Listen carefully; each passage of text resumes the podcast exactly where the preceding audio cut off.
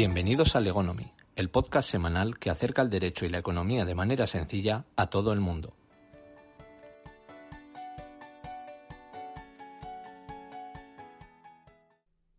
Hola, yo soy Álvaro López y este es el episodio número 8 de Legonomy.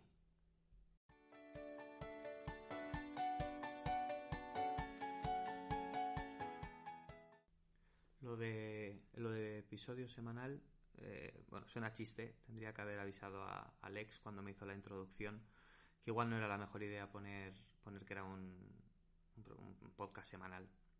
Bueno, por distintos motivos han pasado, han pasado más de dos años desde, desde la publicación del último episodio del podcast.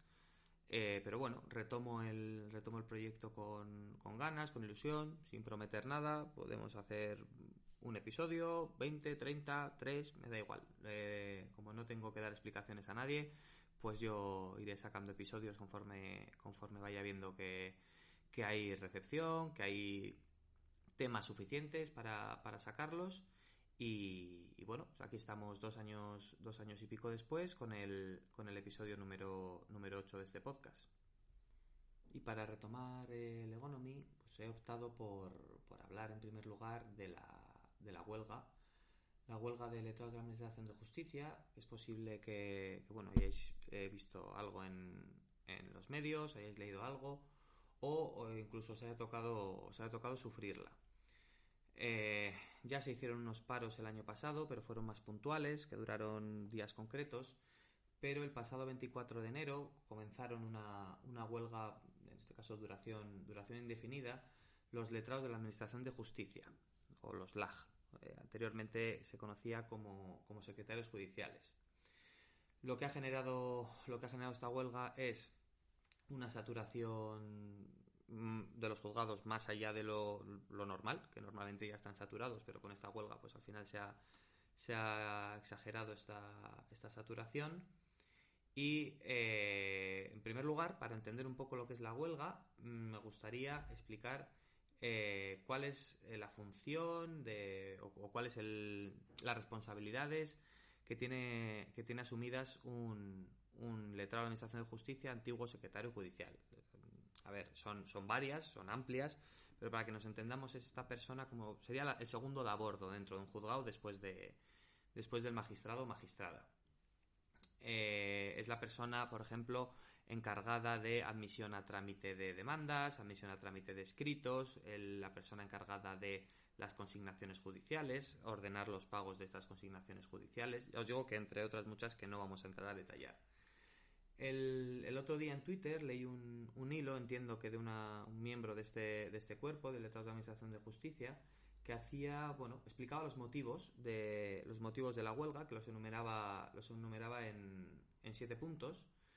Decía, bueno, que en el año 2009 y fruto de un pacto de Estado para en el que se reforma la justicia, se acuerda dotar de más funciones y más responsabilidades a los secretarios judiciales, hoy en día los letrados de la Administración de Justicia. Segundo, dice que dada la situación de crisis financiera y económica que vivía en aquel momento el país, recordemos justo recién salidos o empezando la crisis derivada del, del 2008, eh, se dijo que no se podía retribuir este aumento de funciones, pero que cuando fuese posible pues se, se haría.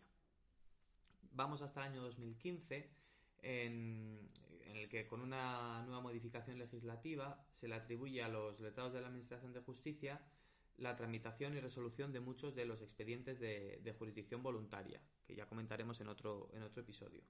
Y se les designó como encargados de los registros civiles, también sin ninguna adecuación salarial. Hubo varias reuniones con los equipos ministeriales y en el año 2020, en la Ley de Presupuestos del Estado para el año 2021, se introdujo la disposición transitoria que se acordaba la, esta adecuación salarial pues, a las nuevas funciones. Esta adecuación salarial no se lleva a cabo eh, y bueno, en el año 2022, como os ha comentado, el año pasado, pues hubo varios paros parciales en enero, febrero y marzo. Eh, se hicieron una serie de acuerdos tras estos, tras estos paros parciales, pero tampoco parece ser que fueron suficientes para, para los eh, integrantes de este cuerpo. Y entonces con esto lo que han hecho es eh, pues bueno, convocar esta huelga de carácter, de carácter indefinido. Vale, yo entiendo que esto también dependerá mucho del, del prisma con el que se observe esta huelga. No, no seré yo quien ponga en duda el derecho a la huelga y, tampoco voy a entrar a valorar si son, si son justas o no las reivindicaciones que hacen, que hacen los, los letrados. El problema es que esta, esta huelga está teniendo dos consecuencias. en primer lugar, mm, tal vez menos importante, más de percepción, se está creando un ambiente un tanto enrarecido, un tanto tenso entre, entre los letrados de la Administración de Justicia y los distintos eh, de las distintas personas que actuamos en el, en el ámbito de la justicia, pues con procuradores, con abogados, con los propios eh, funcionarios y magistrados, pero sobre todo es los perjuicios que se están generando eh, tanto a, nosotros los abogados como a los como a los clientes. O sea, se está mezclando, yo creo, el derecho a la huelga que tienen con un derecho a la defensa por parte de los usuarios del sistema de justicia y con un derecho de acceso a la justicia, porque al final se ven totalmente bloqueados, totalmente paralizados hay el dicho, ¿no? La justicia si es lenta no es justicia. Pues esto lo que hace es ralentizar eh, muchísimo el, ordenamiento jurídico y el, sistema, el funcionamiento y los engranajes del, juzgado. Hay, bueno, hay miles de, vistas que se han suspendido por esta, por esta huelga y sobre todo también hay eh, mucho, mucho dinero consignado que no se está pagando. Entonces, claro, hay gente que, bueno, después de tener una sentencia favorable y que la parte eh, condenada haya consignado esta cantidad, pues ese dinero está bloqueado. Imagino que en muchos casos pues será un dinero necesario que la gente esté esperando recibir y que en este caso no se está recibiendo, aunque el, condenado haya abonado, pues porque, porque no se está desbloqueando el engranaje por parte de los, de los letrados de la Administración de Justicia para, abonar estas cantidades. Entonces, bueno, un, un, ejemplo sencillo que me ha pasado esta misma semana, pues tienes una, tienes una vista, eh, a las 10 de la mañana, estás preparando esa vista, quedas el día de antes mínimo con los clientes para preparar las preguntas, para, preparar la vista, mm, te levantas con ese nervio, ¿no? De, hoy tengo hoy tengo juicio, pues esa tensión que te levantas y pues una hora antes de la vista te llama el procurador para decirte que se, que se suspende la vista. Claro, el tiempo, el tiempo nuestro parece que no tiene ningún tipo de valor. Mm, nuestra, nuestro trabajo parece que el tiempo por parte de la justicia, pues no podemos pedir explicaciones a nadie, pero también no solo por parte de los letrados, por parte del cliente, que bueno, que, sabe que, que, ese día tiene juicio, que ha podido estar más o menos nervioso o que incluso ha tenido que desplazar al juzgado y te digan una hora antes que se suspende, que se suspende la vista, pues sobre todo mm, la imagen que, que está dando la, la justicia en este caso pues no es la más, la más favorable. Eh, bueno, yo espero que mm, por, la propia salud de, un sistema judicial totalmente desprestigiado, em, y entre otras cosas, por la lentitud del mismo, pues se, solucione, se solucione este acuerdo y bueno, obtengan ellos los derechos que, entienden que, tienen, pero sobre todo eso, que finalice el tema del, atasco, porque encima este atasco mm, se está haciendo una bola. Todo lo que se suspende hoy, se pospone, se pospone, se pospone y entonces lo que vamos a hacer es un cuello de botella, un cuello de botella en los juzgados pues mayor que el que, el que se suele tener de manera, de manera normal.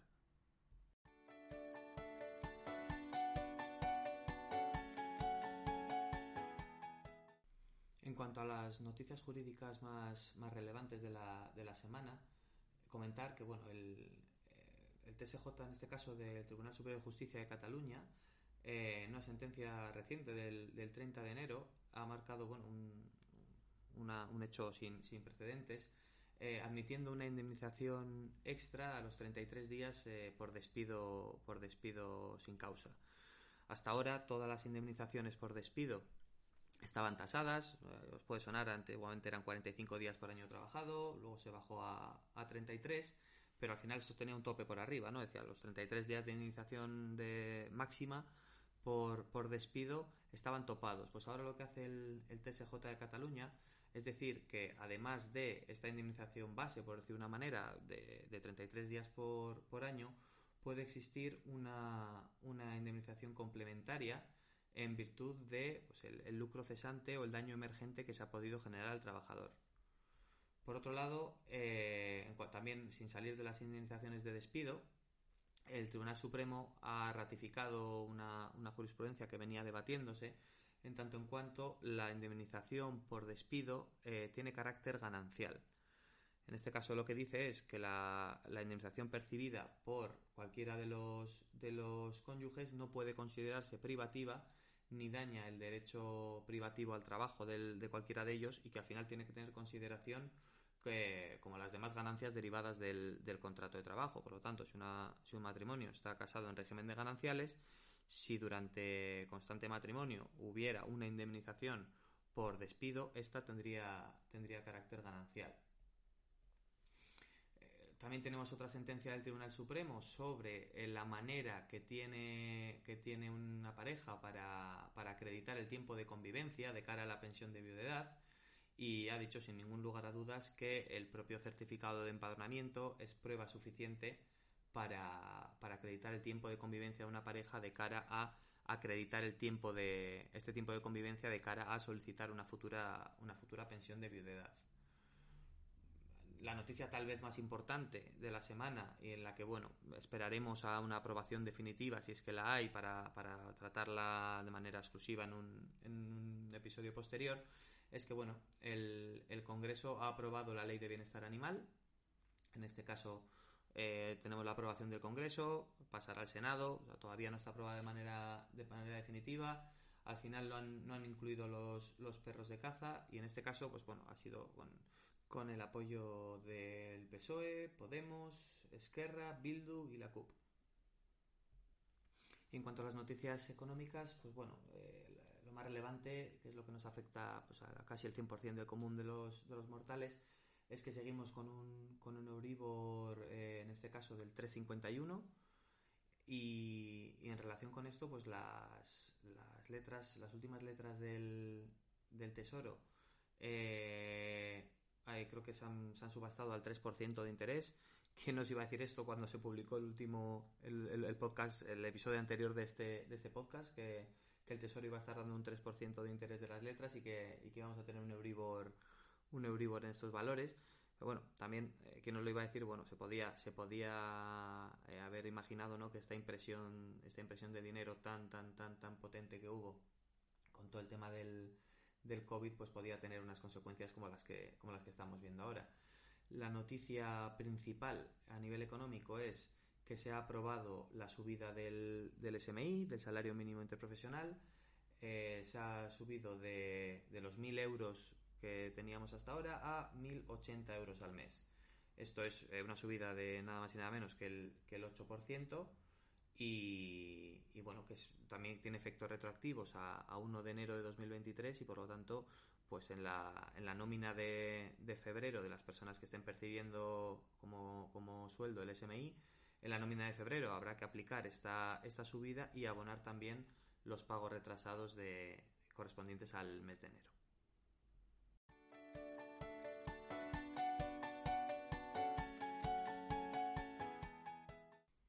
En el rincón didáctico de este episodio vamos a hablar del, arrendamiento de industria. El arrendamiento de industria es ese, gran desconocido dentro del mundo de los arrendamientos. Eh, en primer lugar, bueno, ¿en qué consiste un, arrendamiento de industria? Bueno, un arrendamiento de industria es el contrato por el cual el titular cede su explotación a otra, a otra persona por un precio cierto y por un tiempo determinado. Eh, un ejemplo, eh, un bar no es lo mismo un arrendamiento de local de negocio, por el cual yo lo que cedo es el local donde el, inquilino montará un bar, o si yo cedo un bar en funcionamiento. Si yo cedo ese bar con su cafetera, con su cañero, incluso con su género, eh, muchas veces si el bar no se ha llegado a cerrar puede tener hasta su clientela. Esto no se considera un arrendamiento de local de, negocio y sí un arrendamiento de industria. Muchas veces la jurisprudencia discute con esto, ¿no? Porque al final, eh, ¿cuándo hay un arrendamiento local de negocio y cuándo hay un arrendamiento de, industria? Bueno, pues lo esencial es que en el contrato de arrendamiento de industria eh, la intención de las partes eh, es ceder no un local, digamos, desnudo, sino que o, o, un local con instalaciones, sino es una organización, es un negocio. Estamos cediendo un negocio que puede estar o en funcionamiento o listo para funcionar. Claro, esto es importante de cara a la, legislación aplicable, porque al final un, local, el arrendamiento de un local de negocio está, se puede regir por la ley de arrendamientos urbanos con sus especificaciones y sin embargo un arrendamiento de industria está basado en el Código Civil. Mm, ¿Por qué es importante esto? Por el tema de los desahucios. Normalmente, eh, cuando se insta un desahucio sobre, un, sobre un local, se insta vía un juicio verbal de desahucio, que tiene su propia, su propia tramitación. ¿Qué ocurre? Que en este caso, mm, y eso es al entender esta parte, porque me he encontrado de todo en, los tribunales, es, eh, es incorrecto aplicar un juicio verbal de desahucio ante un arrendamiento de industria puesto que el juicio verbal de desahucio es específico para los arrendamientos de la, de la ley de arrendamientos urbanos. ¿Puede desahuciarse un, arrendamiento de industria? Sí. Están, están tasados los, supuestos. Pues puede haber expirado el, plazo, puede haber falta de pago, eh, puede haber infracción de cualquier otra condición estipulada, o se puede destinar la cosa, el, el, el, VAR en este caso, en el ejemplo que hemos puesto, a un uso o servicio que no sea el pactado. No obstante, claro, aquí la diferencia es en el procedimiento. Un juicio verbal de desahucio, como su nombre indica, es un procedimiento verbal por el cual suele ser bastante más ágil, en el cual una, persona presenta esta demanda de, desahucio y el, desahuciado, en este caso el demandado, al que se intenta desahuciar, pues tiene un plazo menor para oponerse a esa demanda de desahucio, se celebra una vista y, se, y sale una sentencia. Sin embargo, en el caso eh, de, no ir por la vía del juicio verbal de desahucio, si se va por un procedimiento ordinario, el proceso es bastante más garantista, se practica más prueba, tiene más eh, dilación en el tiempo y el demandado puede eh, argumentar en esta, en esta demanda que recibe de, verbal de desahucio una inadecuación de procedimiento. Puede cogerse, oye, mira, se me está demandando por un juicio verbal de desahucio y yo tengo que acreditar o acredito que esto no se trata de un, de un arrendamiento de local de negocio, sino que estamos ante un arrendamiento de industria. Por lo tanto, el procedimiento adecuado no sería este procedimiento verbal, sino un procedimiento, un procedimiento ordinario.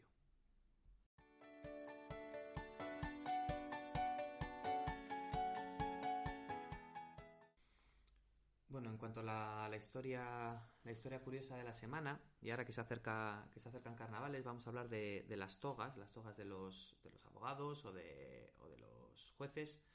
Eh, en principio, el origen de, la toga eh, se dice que es bueno durante el reinado de, Felipe II, que estableció una serie de normas respecto a las vestimentas de los funcionarios, pues eh, los alcaldes, los magistrados, los fiscales, imponiendo un, traje similar a, las togas actuales. Y, bueno, los, abogados en ese momento estaban exentos, pero usaban una especie de, capa con una, con una capilla en la espalda que se llamaba capa de letrado. Y, esto, bueno, viene un, refrán español que dice, eh, con capa de letrado anda mucho cuentista disfrazado.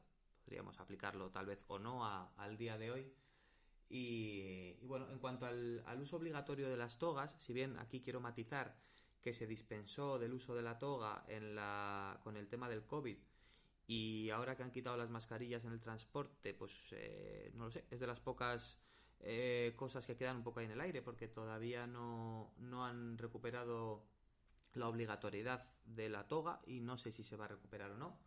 Luego daré mi opinión al respecto de la toga. Eh, pero a día de hoy no es, no es obligatoria la, el llevar toga en, sala.